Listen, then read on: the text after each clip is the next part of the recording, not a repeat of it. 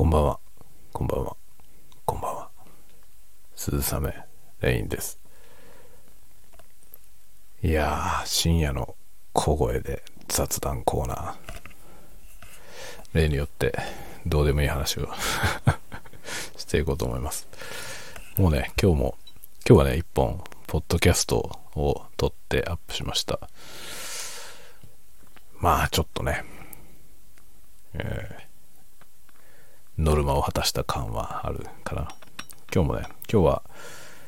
バーボンが終わっちゃったんで、スーパーニッカを飲みます。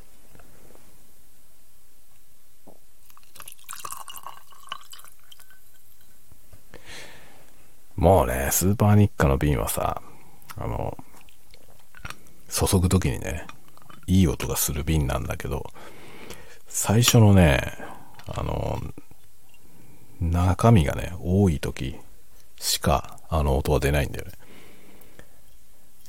いやー、本当にね。ね。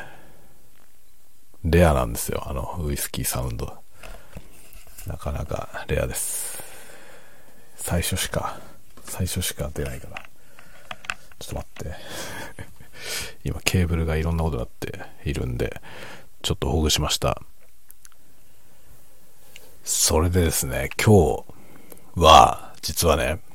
あの、GoPro。GoPro ってカメラあるじゃない？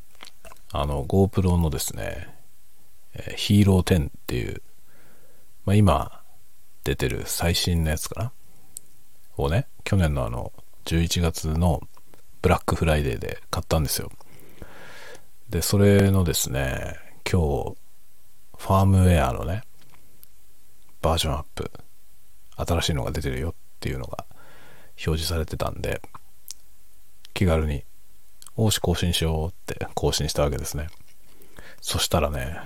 更新したら再起動ループになってしまって、えー、使えない状態になったんですよね。で、まあ、僕の GoPro はですね、あの、メディアモジュラーっていうオプションをつけてまして、メディアモジュラーっていうのは、まあ、その GoPro にかぶせる枠みたいな状態のオプションなんですけど、それをつけると、あの、USB の端子とかね、あと HDMI の端子、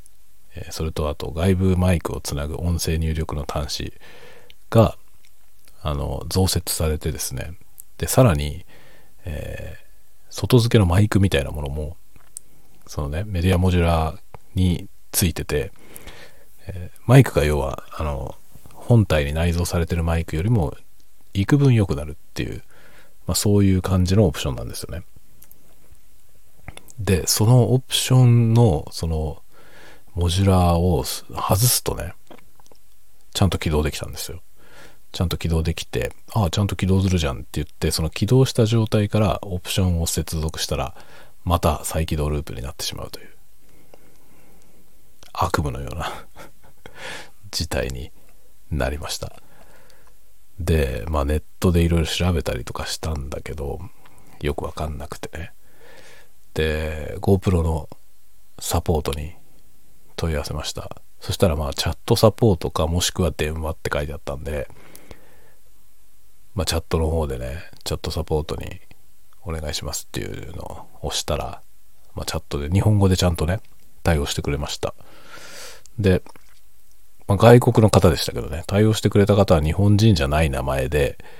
えー、まあでも日本語ほぼ問題ない。全然、あの、言われないとわかんないぐらいの。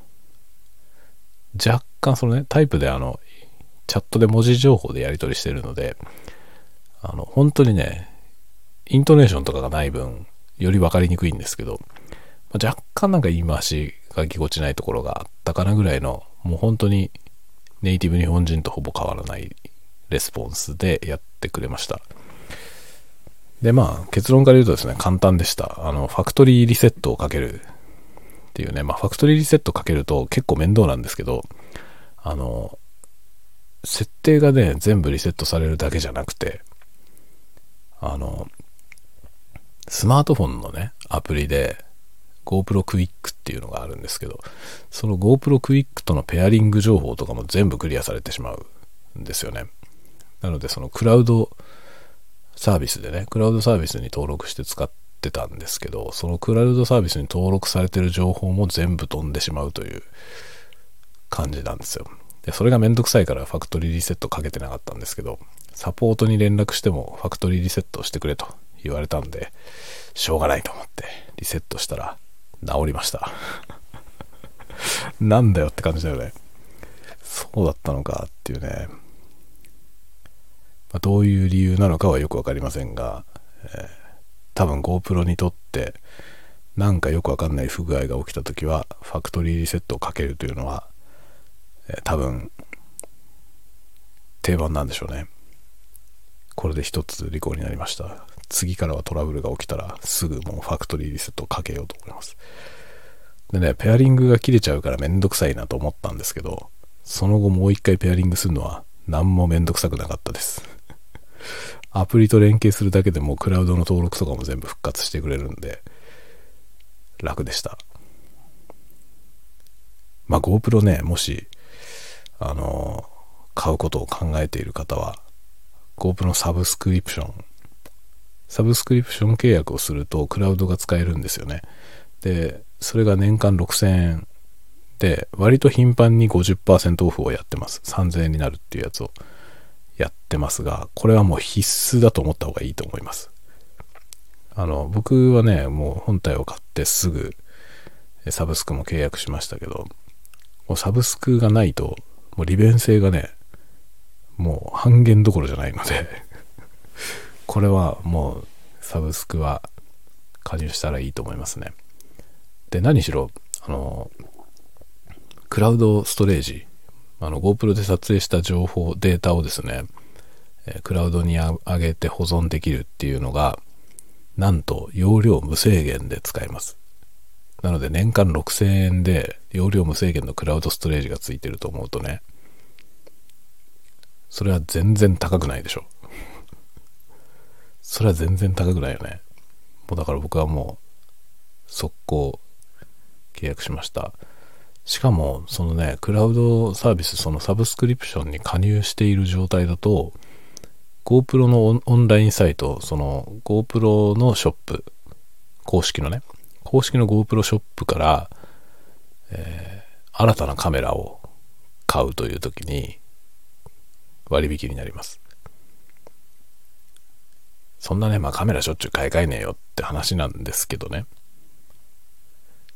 話なんですけど、GoPro を使っていろんなことをやり始めると、同じ GoPro が何台も欲しくなる 何台も欲しくなりますね。で、まあちょっと当分買いませんけど、そういうこともあるんで、その、その時に結構ね、何万円も安くなるんですよね。で、年間6000円払ってクラウドサービス使えて、さらに次のカメラ買う時に何万円も割引になるって考えるとね、それは結構いいでしょ 安上がりだよね。だからまあ GoPro 使おうと思ってる人は GoPro のサブスクはもうセットで考えるといいですね。しかも GoPro のね、サイトで買うとね、そのサブスクの加入と一緒に買う場合かなり安くなります もう全然だから最初からもうね、GoPro はクラウドありきで考えたらいいと思いますね。すごい便利。でね、買ったばっかりなんですよ。まだ11月に買ったばっかりなんだけど、あのね、MAX っていうカメラにしたらよかったなってちょっとね、思ってます。GoPro Max っていうカメラがあるんですけど、MAX はね、360度が撮れるんですよね。全電球が取れるんですよね。で、しかも、普通の GoPro みたいな使い方もできるんですよね。ただまあね、その全天球前提で作られてるカメラなんで、その普通の GoPro みたいなこともできるんですけど、そこの部分の画質は普通の GoPro には及ばないんですね。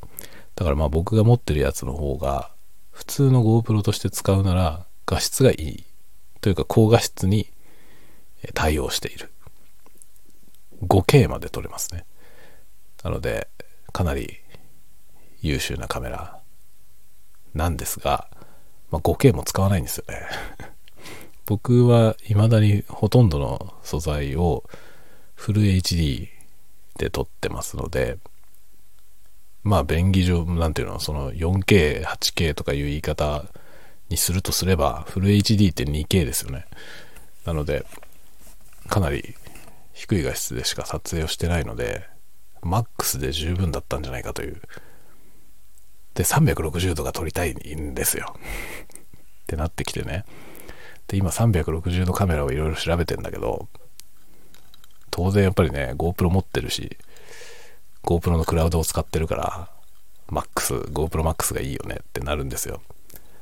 でも GoPro Max ってその GoPro のサイトでね、サブスクに加入している人の割引を適用しても5万円もするの。5万円はちょっとね、高いよね。ハードルが高いよね。まあ、カメラの性能を考えたら5万円であれが買えるんだったら安いもんなんですけど、でもシンプルに僕の財力からして5万ってでかいなっていうね。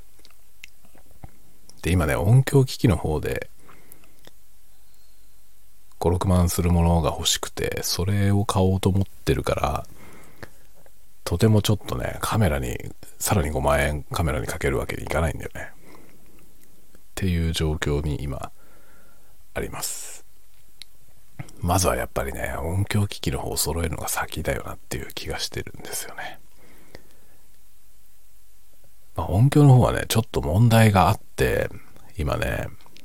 そう、機材を導入しなきゃいけないんだけど、ちょっと懸念もあるんだよね。すごいマニアックな話になるけどね。もう構わずにちょっとマニアックな話をするとね。あの、まあ、意味わかんない人は、あの、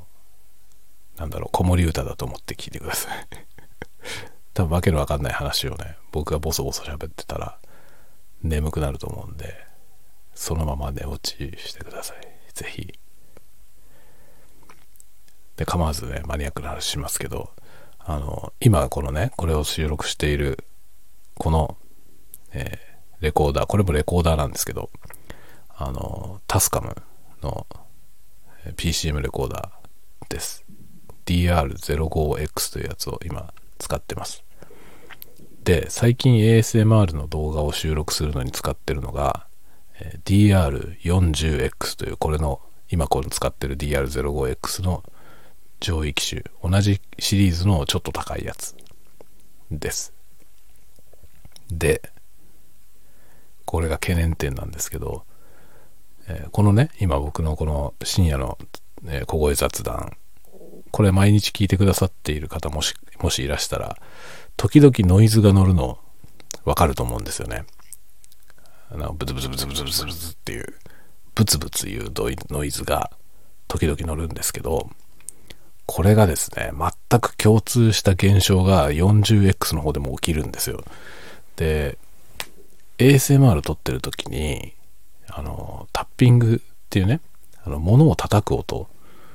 を収録するっていうのが割と主流な ASMR の結構主流なのでであるんですけどね。そのタッピングみたいなね、あの、なんていうのかな、え音のピークがね、大きさのピークが定期的に、周期的にやってくる音、タタタタタタタタタタタタっていうね、そのアタックの強い音が、こう、一定の周期で入ってきた時に、そのままプツプツプツプツプツプツプツっていうそのね、タッピングのリズムに合わせたようなプツプツ音が、そのままノイズとして乗ってきて、で、音が止んでもそのノイズだけ残ってるみたいなことになることがね、何回もあるんですよ。DR40X でそれがしょっちゅう発生するんですよね。で、この 05X の方は別にタッピングをしてなくてもブツブツ言ってますよね。時々ブツブツブツって言うじゃない。で、スタイフはもうそれを構わず僕はそのノイズが乗ったまま出してますけど、ASMR の方はそのノイズが乗ったところをカットしたりしてるんですね。で、結構ね、その頻度が高いんですよ。なので、レコーダーを新しくしたいんですよね。で、レコーダーを新しくしたいんだけど、まあより複雑なことができるレコーダーを買おうと思って今検討してるんですけど、そのね、一番の候補になってるモデルがね、同じタスカムなんですよ ま、素晴らしくいい機材なんですよ。で、欲しいんだけど、タスカムのレコーダーを今 2, 2台持っててね、まあ、ちょっと毛色の違うレコーダーですけど、この PCM レコーダー、マイク搭載型のね、これを2機種持っていて、同じ問題があるわけですよね、2つとも。同じノイズが乗るんですよ。って考えるとね、ちょっとね、買うの困るよね もっとでかいレコーダーを買おうとしてるわけですけど、それもタスカムなんだよね。で、タスカムのレコーダーは今までこのね、2台買って2台とも同じノイズが乗るじゃない。そのでかいやつを買ってまた同じノイズが乗るんだと全然使い物にならないんだよね。っていう今ね、懸念があって、どうしようか迷ってます。で、似通ったようなものはね、ズームからも出てるんですよね。で、ズームの方のやつでもね、レコーダーとして今候補に挙げてるやつが、まあ、何台かあるんですけど、ズームの似たようなやつは全部ね、帯に短しなんだよね。で、一番いいのがタスカムのやつなんですよ。僕の用途として一番いいのがね。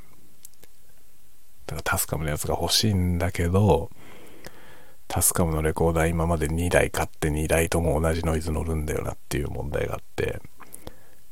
まあ全く違う方向性のね、え、ものだから、まあ、マイクがね、内蔵されてて、これは内蔵マイクに向かって喋ってるので、そういうものではないからね。まあ内蔵のマイクがなくて、外部マイクを使う専用のモデル、そのレコーダーとしてのモデルであれば、大丈夫なのかなっていう気もする。気もするけど、そもそも僕の DR はなんで2台ともこういう問題があるのかっていうのが、よくわかんないんですよね。DR は全般にこうなのか、それともただ当たりが悪かっただけなのか。でも2台買ってね、2台とも同じ問題があるっていうのは、ちょっとどうなんだろうなと思うよね。これはなんか、なんでこういうノイズが乗るのかっっていうことはちょっと知りたいよね。ちょっとあれですね、タスカムのサポートに連絡してみるっていうのはいいかもしれないですね。でもね、僕がよく聞いているね、その ASMR の方もね、タスカムの DR40X を使っていた人が、ノイズが乗るようになっちゃったからといって、ズームの同じような PCM レコーダーに買い替えてたんですよ。今まで使ってたタスカムは良かったんだけど、ノイズが乗るようになっちゃったんで、つって、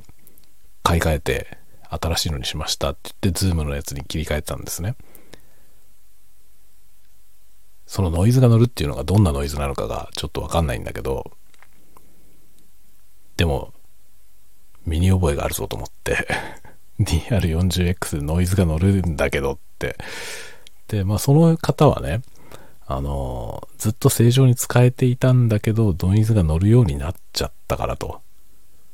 おっしゃっていたんですね。でも僕は買ったばっかりの頃から乗るんですよ、ノイズが。これはどういうことなんだっていうね。それは経年変化によってね、その劣化してノイズが乗るようになったのではなく、まあ、たまたま偶然今まで出てなかっただけで、え、何らかの条件が揃うとノイズが乗るんじゃないかなと、という気がしている。しているけど、仮にもタスカムって音響機器のメーカーで、散々テストして作ってるはずですよね。だからこの問題がね、もともとこの、こういう機種にこういうの問題であるとすれば、発見されてると思うんですよね。だって僕はね、そのシリーズの別のモデルを2台持ってて、同じ現象が両方で起きてるっていうのはかなりの確率ですよね。たまたま一人のね、偶然買った一人のユーザーが2台持っていてね、その2台とも不良品ってことは考えにくいよね。で、片方はね、その DR40X は Amazon で買ったんですよ。で、この 05X はタスカムのショップで買ったんですよね。ティアックストアっていうね。タスカムってあの、ティアックっていうメーカーのブランドなんですよ。タスカムっていうのはね。えー、まあ、なんだろう。ティアックはオーディオのメーカーですけど、タスカムはプロオーディオ系の、まあ、音楽制作方面の機器を出してるブランドですね。ティアックの中のね。で、そのティアックストアで買ったものなんですね。この DR05X は。40X の方は Amazon で買いました。だから全然違うロットだし、全然違う物流で買ってきてるもので、両方とも同じようなブツブツノイズが入るんですね。これはね、この DR シリーズにある欠陥なんじゃないかという気がしてるんだよね。で、こういう現象が、まあ、ソフトウェア的にこれは修正できるもんなのか、どうなのかがちょっとわかんないんでね。もしかしてファームウェアとか更新したら治ったりするかもしれませんが、ちょっとわかんないんですね。まあ今のところね、あの、僕は素人コンテンツを作ってるだけだから、まあ、最悪ノイズが乗ったとしてそこをカットすればいいだろうし、カットできない場合はまあしょうがないね、ノイズが乗ってていいやぐらいのね。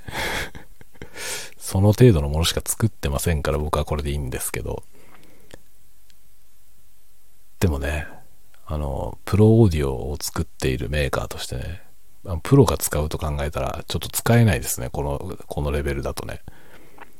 このノイズが普通に乗るようなものだとしたら、ちょっと使えないので、まさかそんなことはないと思うんですよね。でも当たりが悪くて、ね、その、外れを引いたっていうことだとしたら、ちょっとその外れ率があまりに高いんじゃないかっていう気がするんだよね。まあ一人のね、一人のユーザーが2台買って2台とも故障してるっていうのは、ね、まあ当たりが悪かったんですねっていうにはちょっと率が高すぎるよねっては思いますね。でも、じゃあ何なんだっていうね じゃあこのノイズは一体何なんだという気はちょっとする。でね、さらにでかいレコーダーを買うのに、このノイズの件がちょっと引っかかってます。だからね、ここで候補に上がってるマシンがね、ズームのマシンだったら、僕はもう買ってると思う。迷わず。買ってると思いますね。だタスカム2台持ってて、タスカムが2台ともおかしいから、そのもう一つのかもう一つね、さらにもっと高いやつなんで、それをタスカムのものを買うっていうのが、ちょっと本当にね、引っかかってんのよ。ちょっとサポートに聞いてみようかな。そういうことが起きてるんだけど、なんか、情報あるっていうことをまず聞いてみようかな。他のレコーダーを買おうと思ってるけども、それでも同じことが起きたら嫌だなっていうところは、ちょっと事前に相談してみようかなっていう気はしてますね。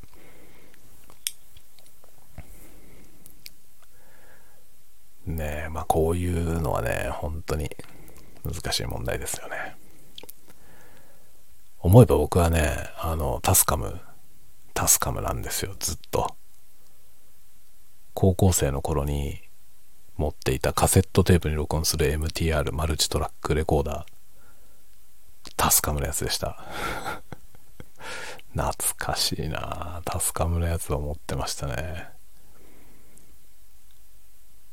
それはね、結構長いこと使ったよね。あれ、どうしたんだろう僕いつまで持ってたのかなタスカムのそのね、マルチトラックレコーダーは、どうしたか覚えてないな。でも手元にないから処分したんだと思うんですけどね。ヤマハのやつも持ってたんですよ。ヤマハのでっかいね、カセットテープに録音する8トラックの MTR も持ってましたね。それもどこやったんだろう。売ったのかなあれ。あんなも売れたのかなちょっといつどこで手放したのかもう記憶が定かじゃないですけどね。そういうものを持ってましたね。その後ね、MD に撮るやつも持ってたよな。MD に撮るタイプの4トラックの MTR。これはヤマハだったと思います。それも持ってましたね。どのタイムで、タイミングで何買ったのかちょっとよく覚えてないんですけど、そう、タスカムの4トラックの MTR はね、僕は音楽の専門学校に行ってたんですけど、その音楽の専門学校でね、あの、練習に使ってましたね。ベースを練習するのに。あの、まあ、4トラックのうちの2トラックに原曲をね、入れておいて、で、3トラック目に自分のベースを練習して録音する。で、それを聞くみたいな形で練習をしてましたね。もう本当にテープは使い捨てのように擦り切れるからすぐ使って毎日ね、朝からそうやって練習をするということをやってましたね、学生の頃。懐かしいな。もうその頃からタスカム愛用してるんですよね。で、久しぶりにほんとね、音響のことから離れても、久しかったですからね。それをポッドキャスト取り出してから急に、あの、音響制作のね、ことにまた戻ってきて、オーディオインターフェースを買ったりとかね、そういうことを始めたわけですよね。マルチトラックのレコーディングとかをまた久しぶりに始めて、やっぱり好きだなっていうことでね、今はいろいろ、もうだから、タスカムの DR もいつの間にか2機種持ってるっていうのもよくわかんないけどね、2台持ってますね。DR40X と 05X と2台持ってます。40X の方は今、えー、仕事の、仕事部屋の方で、あのー、会社とね、オンラインミーティングとかするときに使ってますね。オーディオインターフェースとして、えー、PC につないで使っています。あとは、その ASMR 録音するとき使ってますね。あの、もともとはね、ASMR の録音はパソコンでやってたんですけど、パソコンのファンの音が入って、それが嫌だからっていうので、パソコンを起動しない状態で収録したいってことで、で、まあ、ちょうどね、40X は、あの、電源を供給しなきゃいけないタイプのコンデンサーマイクを、え、2本使うことができるんですね。なのでちょうど ASMR 向きなんですよ。しかも2本マイクをつないで、そのマイクの音を録音しながら、本体についてるマイクでもう使えるんですよね。で、合計4トラックのレコーディングができるという優れものなんで、今それで4トラックのレコーディングをして ASMR を作ってます。で、DR05X の方は、あの、外付けのマイク使えますが、えー、電源を供給、まあ電源を供給するタイプの、だけど、ミニプラグのやつしか使えないんですよ。で、これはもう本当にだからミニプラグでつなげられるコンデンサーマイクは使えますけど、普段のあの ASMR に使ってるでかいマイクは使えません。という違いがあるね。だから 40X の方ならできることが 05X だとできないという部分は結構あります。で、あれはまあ ASMR とのに使って、この 05X は、まあ、よりちっちゃくて軽いから、この iPhone のオーディオインターフェースとして使ってますね。で、本体についてるマイクを使って、こういうスタンド FM を録音したりするのに使ってます。スタイフはね、この夜のささやき雑談だけ、ささやきじゃないや。いっつもささやきって言っちゃうけどね。ささやいてないよね。小声だよ、小声。この夜の小声雑談を DR05X のマイクを使って収録してますね。朝と昼のやつは、あの、オーディオテクニカのコンデンサーマイクを、え、iPhone に直結して使っています。まあ、直結って言ってもあの、変換アダプターみたいなやつは使ってますけどね。まあ、iPhone はね、ライトニングだから、ライトニング端子に直結できるマイクじゃない限りは、間になんかかましてっていう形になりますね。で僕はもうオーディオテクニカのステレオタイプのピンマイクを使って撮ってます普段ねでね DR05X はそれそのピンマイクは外部マイクとして使えるんですけど外部マイクを使って録音すると本体のマイク使えなくなるんですよ。で2トラックしか撮れません。つまりそのステレオの1組しか使えないのであの外につけたマイクを使うならそれ。内蔵マイクを使うなら何も接続しないで使うと。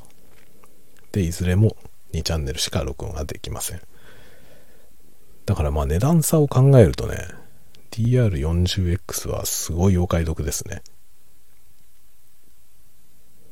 1万円くらいの差。1万、うん、1万2、3000円くらいの差ですね。だいたいこの DR05X が1万2000円ぐらい。で 40X の方は2万5000円ぐらいの値段で買えます。まあだからどっちかどっちか買うっていうのであればあれですね。あの決め手は外部マイク外部マイクをどんなのを使うかですね。外部マイク一切いらないのであれば 05X でいいような気がします。間にね 07X っていうのがあってそれがいいかもしれないね。07X はマイク部分が 40X と近いですね。で 05X はね 40X とはマイクが違います。結構違います。のであの同じような感覚で使うと全然違うことになりますね結果が。あのマイクのね搭載されてるマイクの指向性が違うので結構違う。使い勝手が結構違います。で 07X は40に近いので、まあ、40とどっちにしようかなって考えるならあの外付けのねその、えー、コンデンサーマイク電源を供給しないと動かないコンデンサーマイクを使わないのであれば 07X がいいと思いますね。使うならもう 40X 一択になりますね。というような感じですね。今はそういう感じで僕は 40X と 05X の2台体制なんですけどここにですね MTR を買おうと思っています。SD カードに録音するタイプの MTR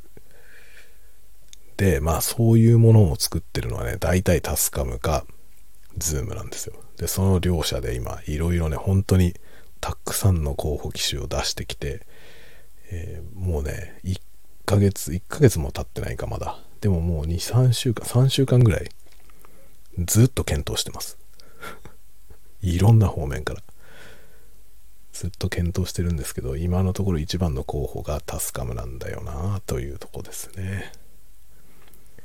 ズームからね良さそうなやついっぱい出てるんですよ。ポッドキャスト用のやつとか。何何機種も出てます。かなり。ズームからはねいろんなのが出てるけど全部ね帯に短しなのよね。いやこの機種のここがこうだったらいいのになとか。この機種はここがこうだったらいいのになっていうね。でどれも全部そういう感じで全部これがいいっ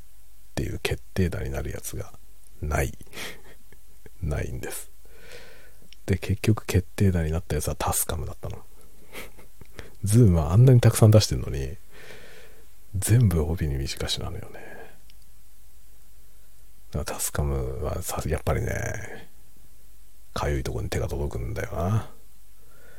なんだけどノイズ問題。DR に発生するこのノイズの問題がね原因もわからないし DR に固有の問題なのかどうかもわからないのでちょっとタスカムのレコーダー買うのにためらってんだよな。でね値段もズームよりもタスカムのが高いですね。同じぐらいのクラスだったらズームの方が安いですね。でしかももちろんねあのズームは全然あの問題ないですよ。あの信頼性も非常に高いから。だこのハンディタイプのね PCM レコーダーもズームいろんなの出してて。でやっぱりねこうライバルですよね。対抗機種としてタスカムにするかズームにするかっていうところで、えー、やっぱり選ぶことになりますけどラインナップがねズームの方がバリエーションが豊かでどっちにしようかなって考えるとやっぱズームの方が候補になりやすいような気がしますね。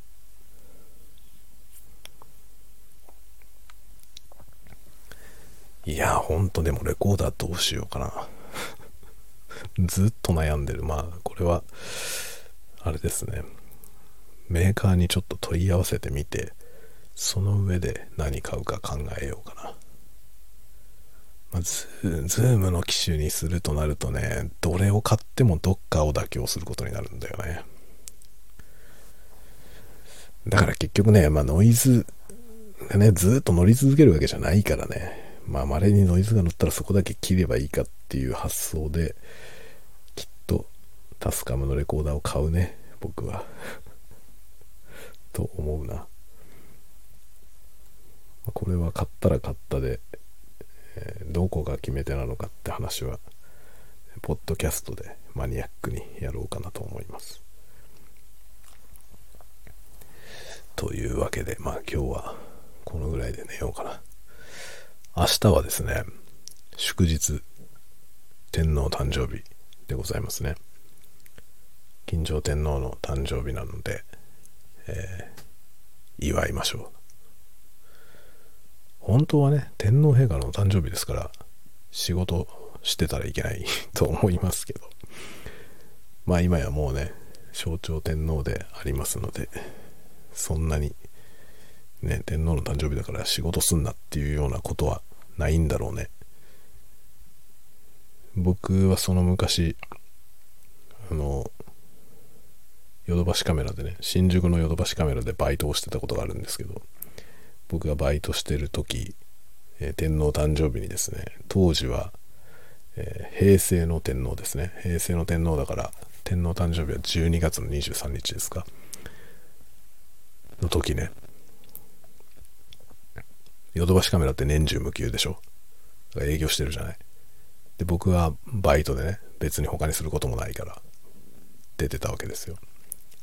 そしたらですね、僕は西口の本店でバイトしてたんですけど、えー、東口のね、ヨドバシカメラに右翼の外旋車が突っ込んだというね 事件がありました。あの、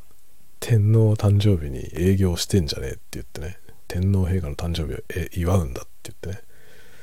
ね、そんな日に仕事をするんじゃねえって言って、えー、閉店しろと言ってね、ー、文句を言っていた右翼が右翼団体がいたんですが、えーまあ、ヨドバシカメラは当然そんなものは無視して 営業を続けていたんですよね。そしたら外旋車が突っ込んだというね店舗に突っ込んだという事件がありましたね。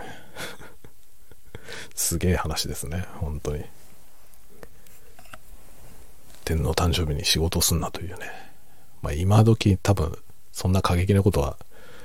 ね、右翼も言わないんでしょうね、きっと。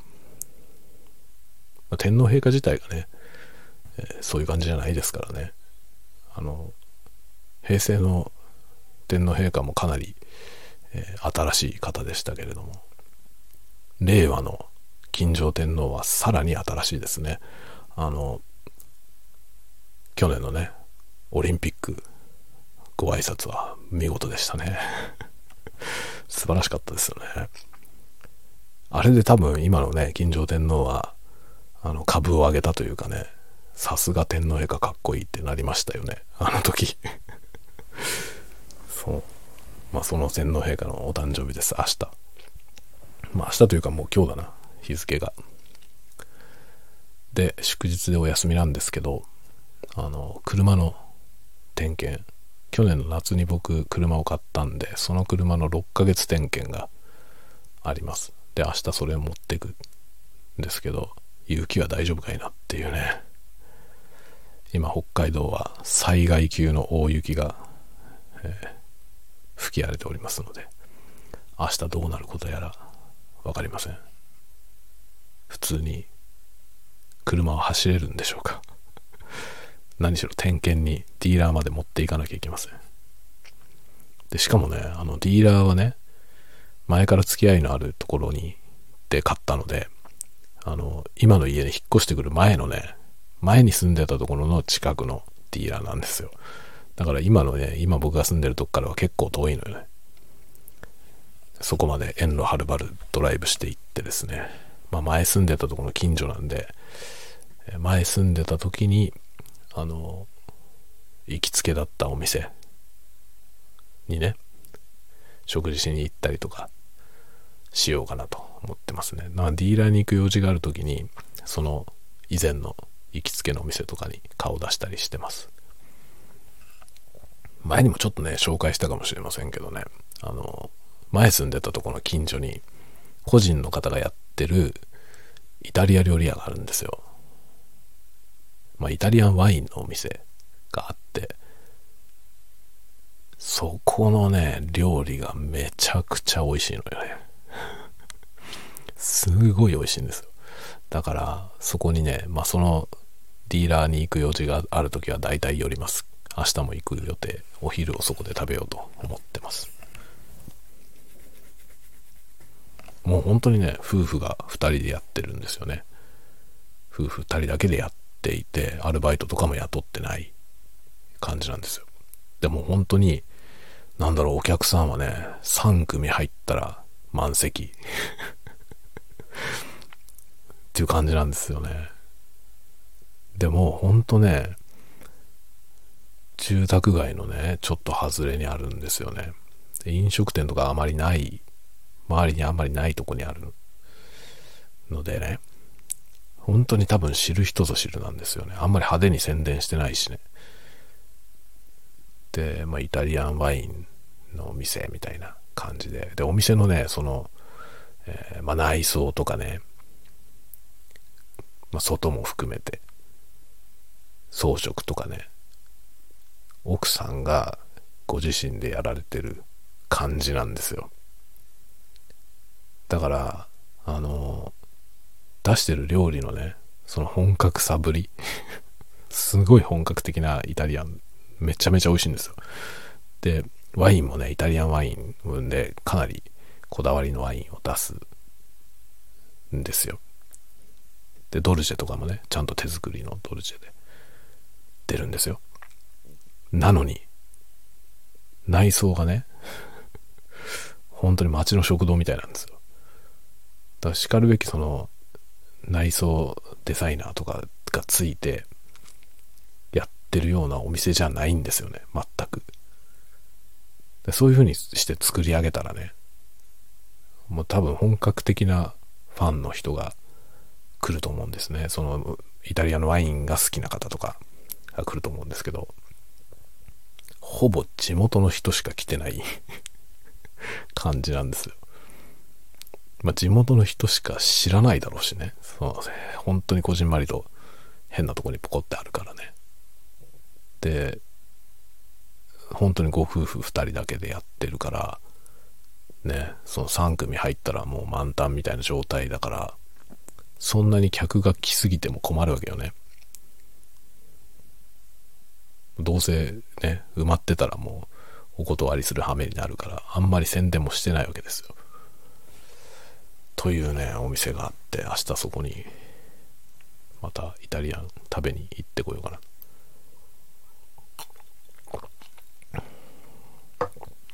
とにかく美味しいのよ あのね、和風のね、あの、たらこそのスパゲティとかあるんですけど、ね、僕、たらこのスパゲティでね、そこのお店のたらこスパゲティは、あの、他で食べたことのない味です。他のどこにもない 最初に初めて食べた時に本当にびっくりしました。たらこのスパゲティって言って、そんなに想像の超えたものが出てくるとは思わないじゃない。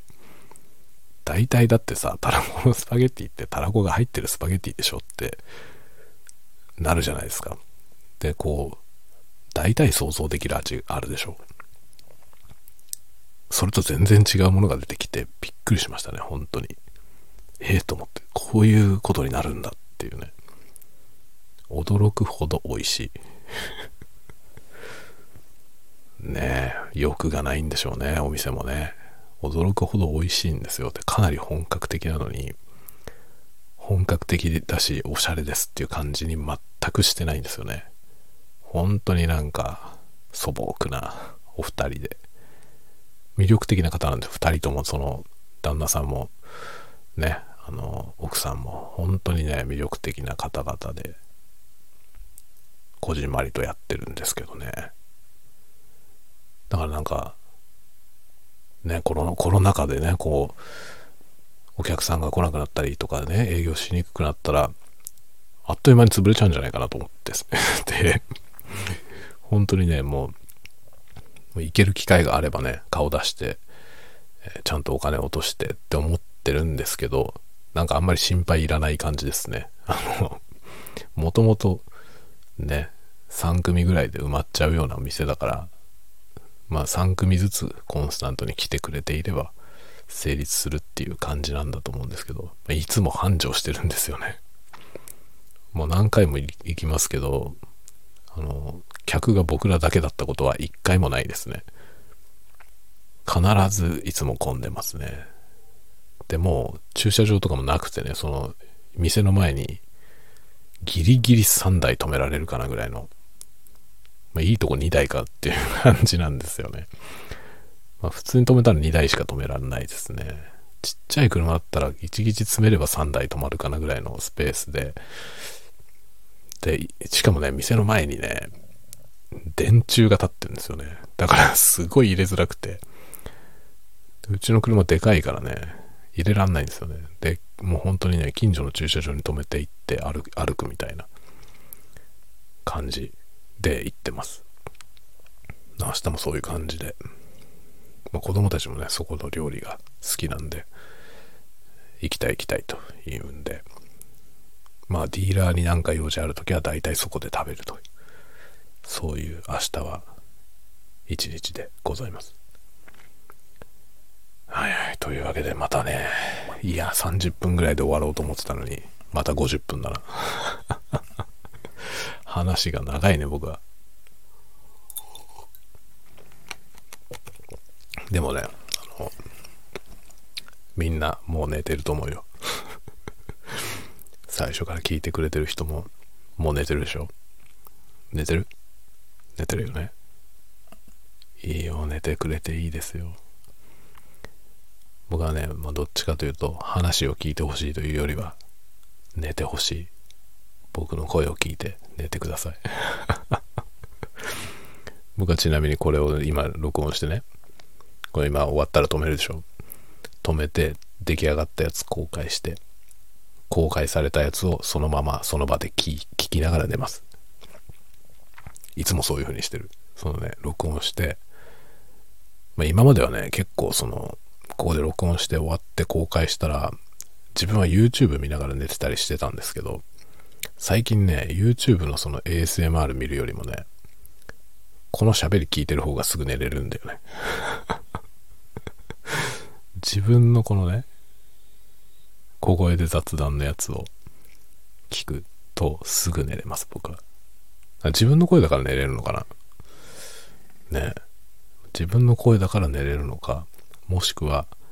僕の声がその催眠効果があるのかどっちかですね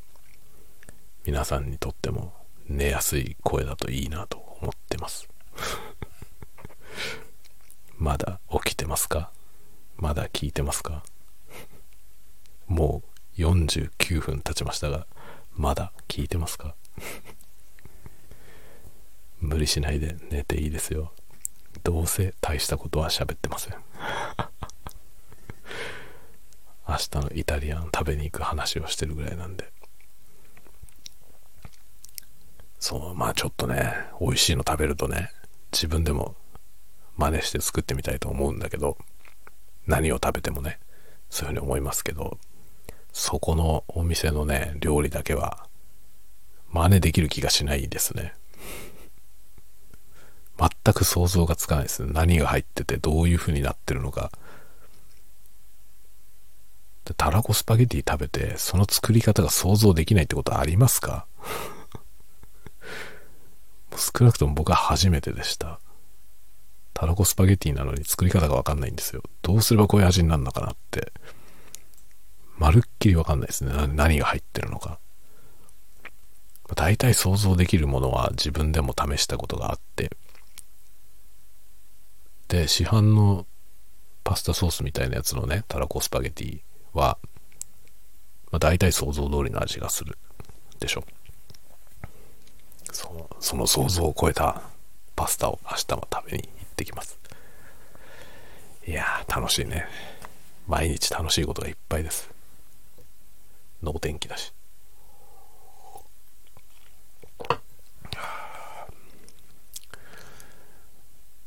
ねえ、まあ、昨日はバーボン飲んでたから、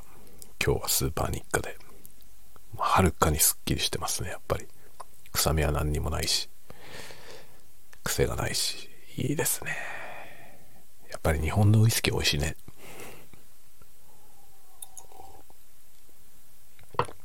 ウイスキーは日本のやつ美味しいですね。ブランデーはフランスのやつが美味しいですね。みたいな好みです、僕は。はい。というわけで、もう、えらい遅いんで、もう、終わりにしたいと思います。では皆さん、良い夢を。おやすみなさい。おやすみなさい。